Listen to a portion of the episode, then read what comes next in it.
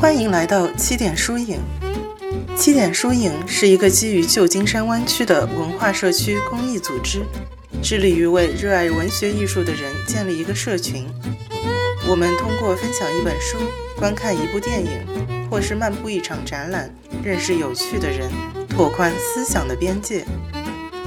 我们始终相信，无论在何时何地，人们都有被文学艺术关怀的需求。更多信息，敬请关注公众号“七点书影”，参与我们的活动。相关活动回放也将在“七点书影”播客中陆续推出，欢迎在各大泛用型播客客户端以及喜马拉雅收听。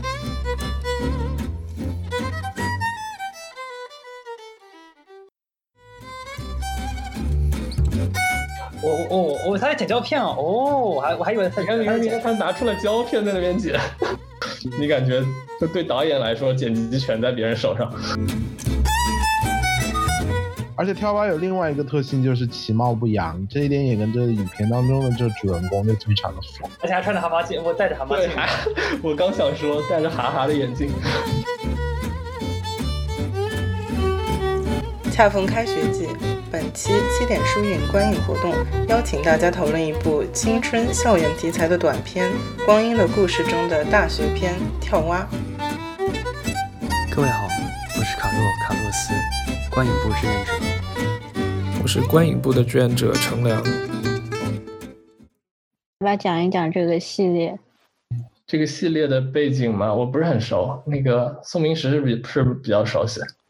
嗯，这系列的背景，这系列它就是四部电影，四部的嗯四部短片，然后应该是杨德昌，然后柯一正，然后还有张译，还有一个谁，然后他们四个人拍的。然后当时的嗯比较大的一个背景是在就是八十年的台湾电影就在本土电影非常衰落的一个情况下面，就整个电影市场上面主要是西方影片和香港的邵氏集团那些乱七八糟的武侠片。然后在这样的一种情况下面，中影的这个呃这个人就找到他们，中影的我记不到，应该是一个很出名的人，然后去找到他们，然后他们当时其实就是嗯前三个都是就是呃在外面留学回来的，就是学电影的，然后他们当时在台湾相当于是一个小社群，就是包括吴念真啊、杨德昌啊，然后还有朱天文啊，反正就然后小野啊，然后他们就是。一个小社群，然后找到他们说要拍一部电影，就是说，嗯，能够代表台湾本土电影的四个小短片，然后他们就拍了这个，然后就这四部就是一个是童年，一个是少年，一个是青年，一个是就相当于步入社会之后，然后就这样的顺序，然后就拍出了四部。对，选这部也是因为这是大学生的那一部，嗯，还还挺符合主题的。就光阴的故事里面，就大家一般说的最多的是杨德昌的那一部，就指望，应该算是就是在台湾的新浪潮当中非常有代表性的一部短片，而且也确实就是很有意思。啊，是第二部是吧？是的，第二部是讲的是讲的是一个怀川少女的故事。嗯，不过海报上好像还是小龙头的比较多一点。就是童年童年那部的，在海报上出现，海报上出现比较。最开头它的设计还挺有趣的。首先是比较无聊设计，就是他给给了那个一个他房间里那只蛤蟆在灌嘴镜头，然后他开始自我介绍，就拍了很多很多人，然后他说我我我我叫我叫某某某，我的绰号叫小胖。这时候就看就能看到很多画面上很多大多数人都是都不是很健康，都是比较胖的。然后他开始说：“没没错，我就是那个穿白衣服的那个。”但是所有人都穿着白衣服。这时候后面有个人后后面他那个主角就跳那个跳起来，然后然后他就然后旁白说：“没错，我还戴着眼镜。”但是同时镜头拉近，发现所有人都戴着眼镜，大多数人都戴着眼镜。最后他的那个从后面拐拐拐冲出来，才呃才才才那个知道他才是真正的主角。然后这时候的话，从那个转到中景，他跟他的那个好朋友说话。他就他就你后面可能注意到他有说什么那个什么圈外都戴拳击手套，就是他当时就是比较挫败的情况。他就说呃，他别人别人劝他不要做这个联谊会，他就他首先说，如果你一直在跑，出生开始就跑步的话，就就不会再用手爬。然后他又然后那个朋友又劝他就说，但是如果你呃你在一直在拳击手套的话，你就你就不会，然后打断了，然后然后然后基本上就是进入那个电梯那段了。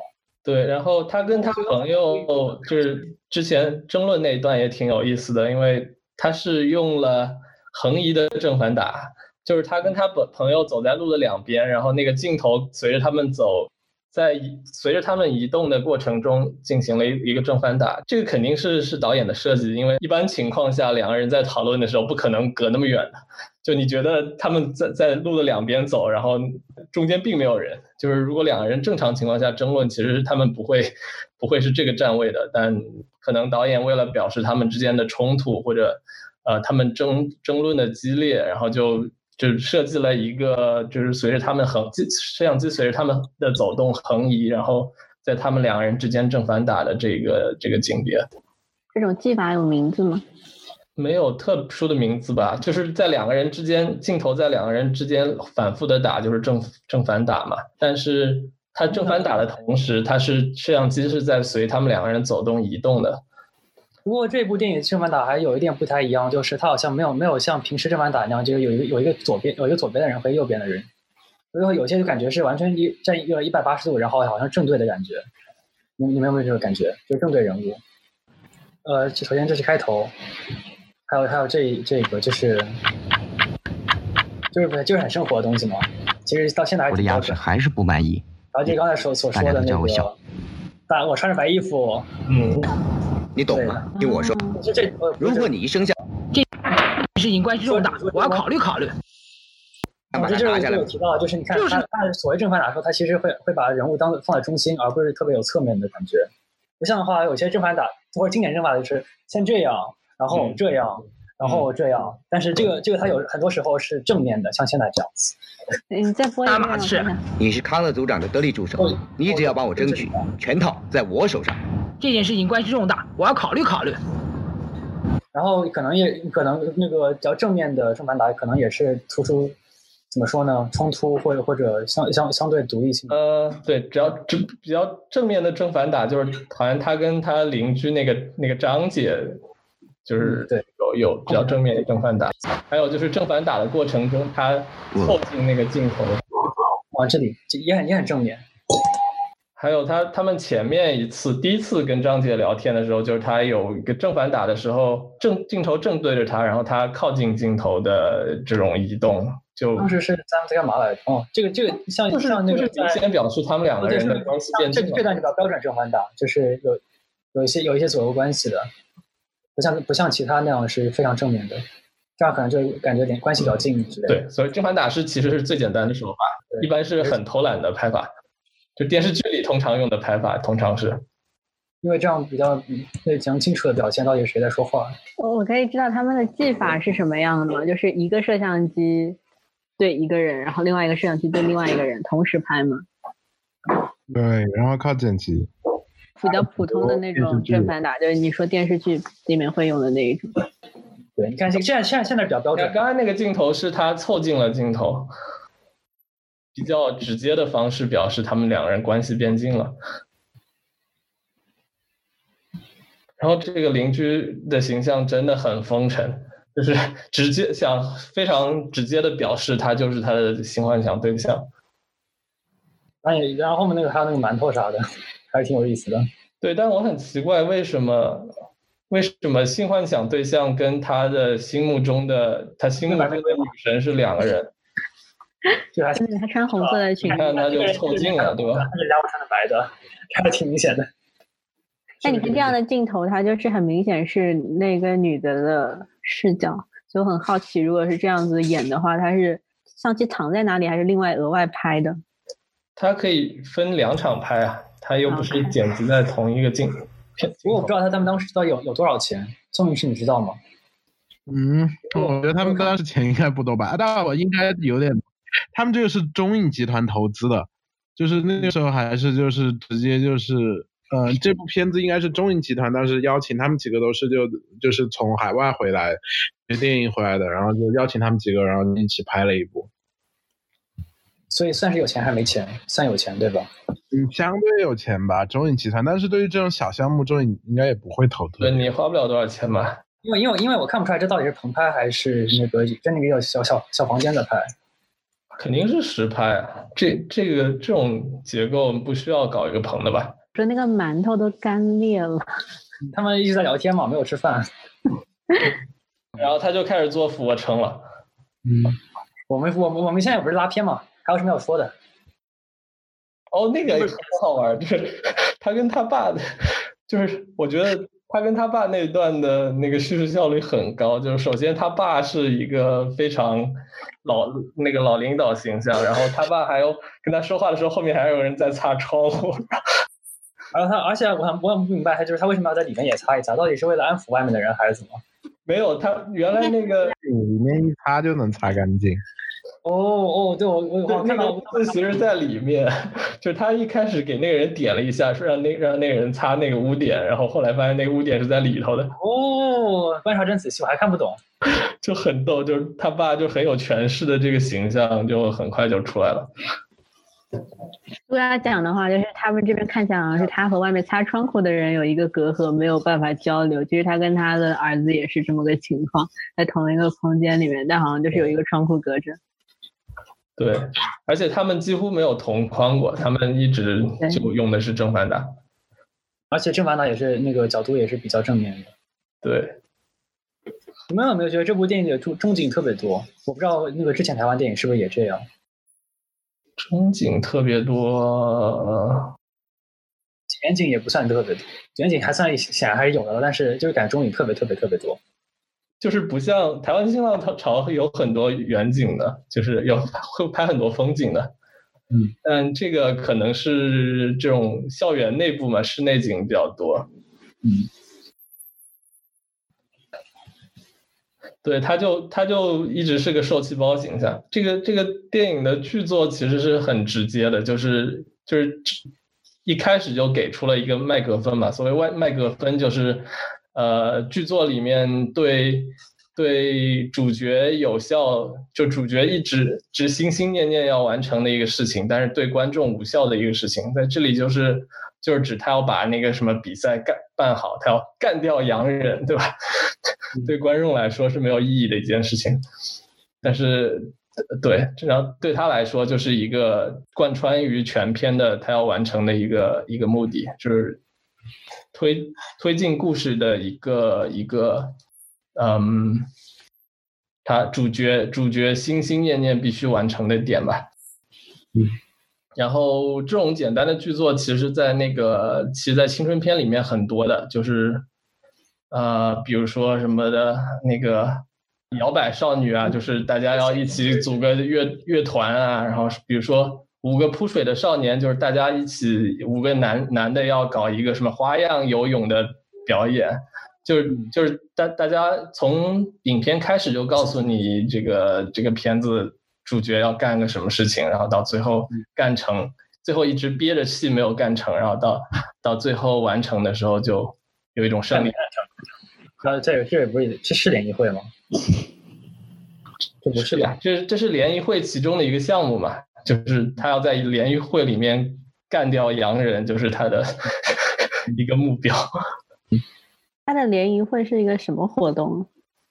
其实没有很明显的交代，可能可能是有各种比赛吧，就是像交代是中外学，对，是中外学生联谊会。然后他们其实说是联谊，其实是有互相竞争的。他要挑战，估计只有他们想要赢对方吧。其实对方好像也，就我有一种感觉，就是这个。感觉就是在这个人物的这个刻画上面，就是这个男主就有一种特别特别急于想证明自己的感觉，就包括他办这个这个联谊会，然后还有他设定他父亲的那个形象，就其实就有一种，就好像就把他刻画就是啊，在校园里面就是一个比较不是特别出风头的一个角色，但是他就是我记得有一段好像就是说他的小伙伴说你做这件事情不不是呃。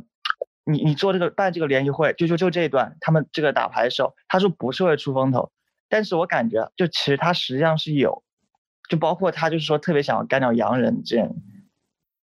对，就是这个之前的情节一直在压他嘛，就是把他变成一个很窝囊的形象，然后被被如果说弗洛伊德那套的话，就是他他的本我冲动很强烈，然后超我在讽刺他说你你其实干不成，你这个你还不行，然后然后他自己处于一个很窝囊的状态，然后比如说他跟那个他带带开车的那个女主人在车上不停的骂他呀什么的，就是。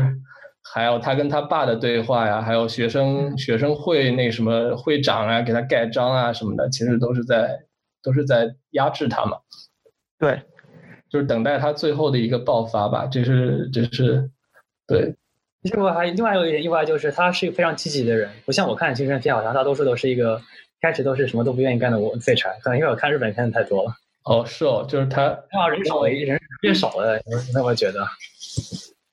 嗯，我觉得看要看青春片的类型，就是有很多就是比较阳，比如说矢口史进的风格还是很很很阳光的，就是没有就是很想干成事的。但是是有很多是为了什么治愈创伤，然后最后最后干干啥？比如说最近好像有个日日本片叫那个叫《蜜蜂蜂蜜蜂与远雷》，讲讲那个女主女主角。弹钢琴的，就是属于创伤治愈型的，然后最后到最后到完整的把那个在比赛上把钢琴弹出来，就是他一个胜利的过程，就是这个剧剧作最后闭合的时候。我感觉这个好像就是因为这个男主他就是一个怎么说，就执念比较强的一个人。我感觉就是刚刚开始的时候，他刚来学校的时候就感觉他特别自信，然后就跟朋友就是在跟。同学讲话的时候特别特别自信，但是后面就是我觉得就是导演他呃就那有段台词就是说那个大家都穿白衬衫，然后大家都戴着眼镜，就其实就是就是他就是很普通的一个人，但可能他来大学之前他并没有意识到这一点，他可能就是说他是经历过这么一个心态的转变，就是之前可能就很自信，然后来到这个环境中之后，他就发现自己其实很普通，但是呢他又有种很强的想要去证明自己的执念。所以就有后最后他一直一定要办这个联谊会的，以及之后这些剧情。嗯嗯，我说那个他就是说跳蛙这个东西，其实他就是憋一口气，然后一直不跳，然后一跳他就能跳出来。他就是，而且跳蛙有另外一个特性就是其貌不扬，这一点也跟这个影片当中的这个主人公就非常的符合。而且还穿着蛤蟆镜，我戴着蛤蟆镜。我刚想说戴着哈哈的眼镜。对。跳蛙对，但是它的跳蛙，因为之前一直是关在那个瓶子里面的嘛，它就是被束缚住了，被压制住了嘛。然后青蛙这种水生动物本来也是有这种欲望的象征，就是嗯。但这次我我觉得这好像这个好像还有点少见哦，说青蛙是欲望象征的话，为啥水生动物就是欲望的象征？鱼啊，青蛙呀，这种鳗鱼尤其是 都是这种。性欲的象征一般是说水的，说水的我是为我是赞同，但是说青蛙还是有点怪怪的。嗯，青蛙是吧？就这种黏糊糊的两两栖动物肯定是的。鳗鱼尤其明显，因为有个电影都叫鳗鱼。鱼也是很常见的，比如说刚才提到的什么“请以你的名字呼唤我”里面就有一个有有一个景别是他们在草地上聊天的时候，有个佣人抱了好大一条鲤鱼走过去。海里面贝壳也有关系。哦，行。你该不是说海里面水生动物吗？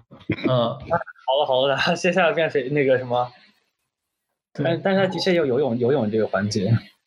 对，呃，然后这种剧作其实，在那个呃，在武侠片里也经常用到，就是就是一开始很早就给出了一个明确的麦格芬，然后这个主角一直憋着一口气到最后完成这种，就很就很标准嘛，像。不用不用说不用说啊，这好像就是那种那个什么，所有那个什么尤尤利西斯是不叫什么？那家伙叫那个希腊名叫什么来着？谁？哦，奥德赛，奥德奥德奥德奥德赛式的故事。嗯，都这样。对，就比如说功夫嘛，功夫你只要把这个游泳比赛换成了他要练成功夫，对吧？他要变成大人物。他其实就是其实就是一个剧作套路嘛，最后也是一个如来佛神掌打下去，他就跟王王圣一就在一起了嘛。嗯，就是。但我觉得那部那部那部电影的那个剧情转变还挺奇怪的，或者很很突兀，后面就突然开突然开始装逼了。哪里？呃功夫，就就那部，就是他就他就那个被打残一次以后之后，就突然装，突然突然开始装逼了。我觉得这这点让我很不爽。就是各种武侠吧，比如说什么独臂刀，就是那个他要替父报仇，残疾了以后要替父报仇，然后就就练成了左臂的刀法。然后比如说什么少林搭棚大师，就是他他原来是假仗，然后他原他最后决定要当真和尚行侠仗义，他就去少林寺学功夫，最后就成了真的成了真和尚。他就其实是都是一个。一个一个主角的意念，然后嗯，整个片子就是他实现这个他的追求的过程，呃，就是一个人一件事吧，就是这种最简单的剧作。我刚才说的那个不同之处，就就在于，我可以我可以想象一种，就是那个一开一开一开始就很那个没有干劲，到后来变有干劲的那种，像那个 AVA 那样子，或者一开始很有干劲，就是一直都很干劲，就是就是那种热血漫的套路。但这这个剧组好像是那个一个那个心灵心灵上热血漫，但是行动上是非常弱鸡的一个人，感觉这好像还很想。我觉得他想说他心灵上也是有起伏的吧，比如说他去找邻居张姐聊天的时候，他就是算是他的一个低谷吧。他想说，但嗯，他只是只是节奏比较快就带过去了而已。可能还因为憋因为憋一口气这回事吧，因为他前面一直都憋一口气，突然后面突然爆发。没有没有什么铺垫，没有没有人提到他游泳到底游泳到底好不好，甚至到这他的比赛的时候，我也看没有看不清楚他他到底是哪一个，到后来时候才知道，哦，这就就就是最前面的一个呀。他跟那个日本选手还有点像啊？你怎么知道他是日本选手？他后面那个感觉是日本选手，我不知道。嗯，好吧。他还戴了一个发带，呃，他还戴了绑了一个头带的。那那红带红红头带是红蓝黄啊，不红红红蓝白啊，红白蓝。那我感觉之后他这一段就突然就拿了第一名，这一段好像有点怎么说，很主角光环的感觉，就好像他他之前也没有说他呃，比如说游泳特别好，或者说他就什么有这个天赋啊，很努力的准备了，他突然然后就然后就他就就赢了，就对啊，之前有他就是对他没选上，然后他就跳到水里去疯狂游泳。哦，这倒是，那我没看到可能那段，结果当然注意到了，但是但是这个联系还是不够强吧？对，就是他前面都没有提到他练游泳啊什么的，他只是在心情特别差的时候跳到河里去游了一段，还生病了。之前其实有铺垫的，嗯，对，他说了一个他一直很想去代表着参赛，就这儿。嗯，好像说游泳项目选定的，然后他之前也专门说了，说上一次比赛项目不是他们选定的，然后这一次是他们选定的，然后要选他们擅长的，对。哦，还有那个那个学生会主席那个镜头也挺搞笑的，就是 那个摄摄像机往主席推，然后主席在那边剪胶片，你感觉就对导演来说剪辑权在别人手上？你说这你说这段吗？对。啊，我怎么没说没说他剪胶片？我我我我他在剪胶片哦，我还我还以为他你看你看他拿出了胶片在那边剪，这是剪手工吧？我当时还以为，你就感觉是对导演来说特别憋屈的一件事情。哦，真的是剪胶片，哎呦，哎，我还一直觉得他因为他演的一直都好好冷淡，就我还以为他是在那个，还我还以为他是在敷衍他。就这边也挺逗的，反正，那就不会包导演本人吧？哎，不知道哎，不是。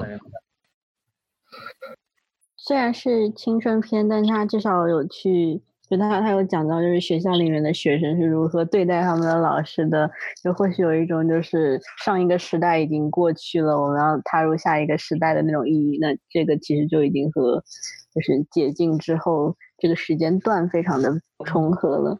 没有，但是反抗父权或者反抗老师这种是青春片里的一大类型，就一大派系，有有一大波青春片的主题就是要反抗这个大人，比如说什么什么春天不是读书天之类的，什么就那个那个导演叫什么的，他拍的那几部基本上都是休休斯，啊，约翰休斯，对，我觉得这这是青春片的一大类型吧，然后。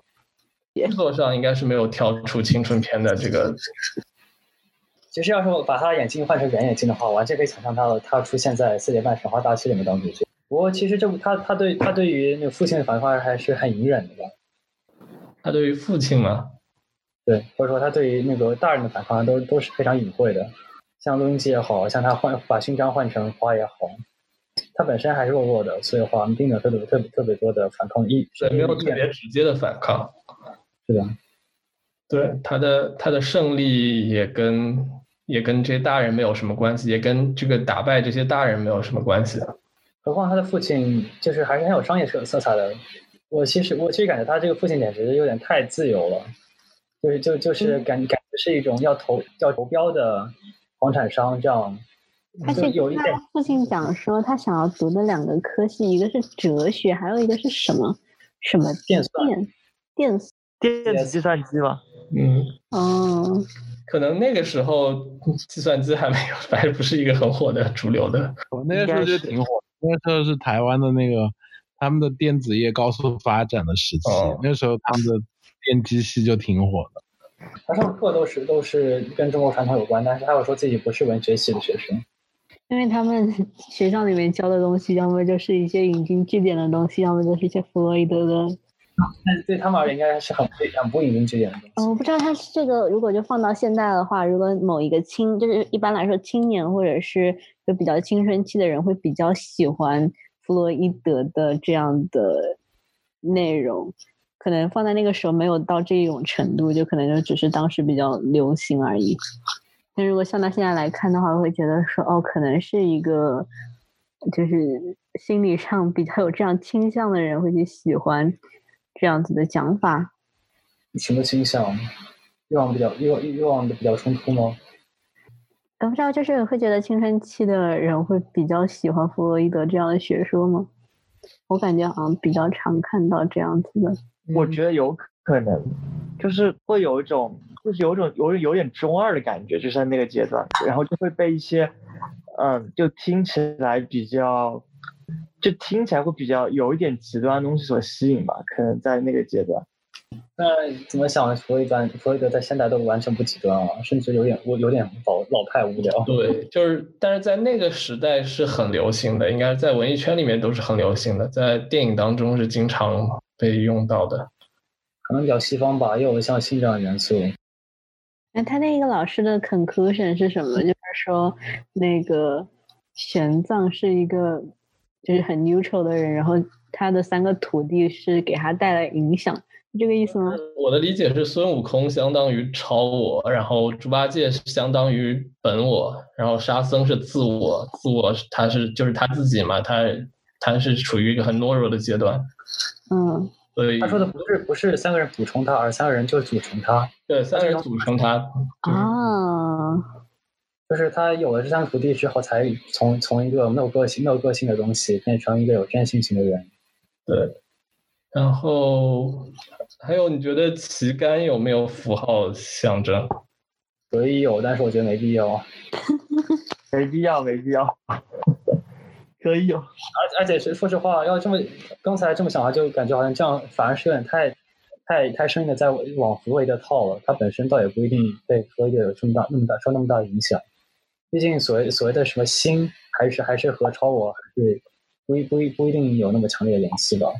好像弗洛伊德的那个什么那个那个什么心腹和那个心腹和什么来着？就是他那但是但是那那是用古希腊的，对也不算弗洛伊德。但是就是古希腊有什么有有心和腹和是另外一个东西的区别，用用这个来那个在理想国里隐喻那个社会的三个阶层。然后当然，富就富就是欲望，心心心是类似精神的东西。然后还有一个是，就是一个比较类似意的，就是没有那么明确的表明和另外另外一个很很神秘的词。总之和弗洛伊德像这样泾渭分明的区别还是有一点差距。嗯，然后关于这个电影还有还有什么外延的话题可以讨论的吗？发现这一部片子之后的一年就是侯孝贤的那个。儿子的大玩偶就是编剧是黄春明的那一个，应该是差不多同一个时期的片子。对，可以这样后后来好像名气没有那么大，或者说除了杨德昌以外，三个人好像名气都没那么大。其实你刚才讲说他们的留，假设我没有理解错的话，他们留学的方向更多是像欧美这样子的，但是你觉得他们会跟就是受日本导演的影响更重一些吗？受日本导演就同时期日本导演影响应该不算特别重吧，反而是之后的日本导演很多受他们影响很重。对的，包括像什么失之愈合，都都就是专门说过，就是他确实向杨德昌和这个侯孝贤学习了太多的东西。其实的话，在推送里面有一部有一段腾讯视频，里面有那个泰国的阿比查邦，有失之愈合，还有贾樟柯都表示这这部电影说他那个对他们影响很大。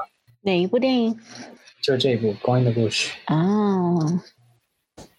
我不知道，因为就是这样子一种非常炙热的那种感觉，就比较像是对我来说比较像是那个日本的一些导演会拍出来的那种很。不，《光阴的故事》里面四部短片，其实就只有这一部短片的最后显得比较热血，然后其他三部短片其实并没有。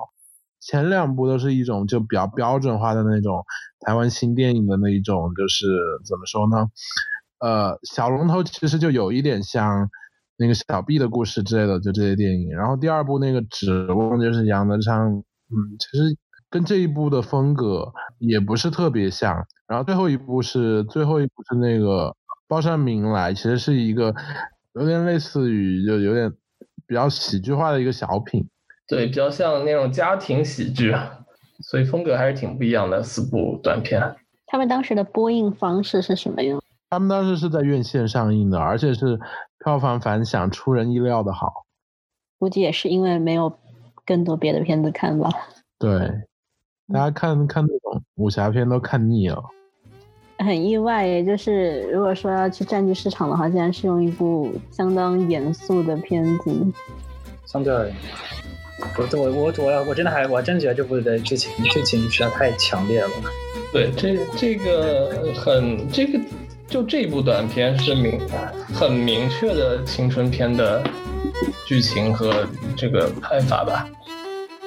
我说实话，这样的话也算是因为我我对那那种没有没有起伏没有起伏的日常片，那就太有定式了吧。其实没有定式还是最好。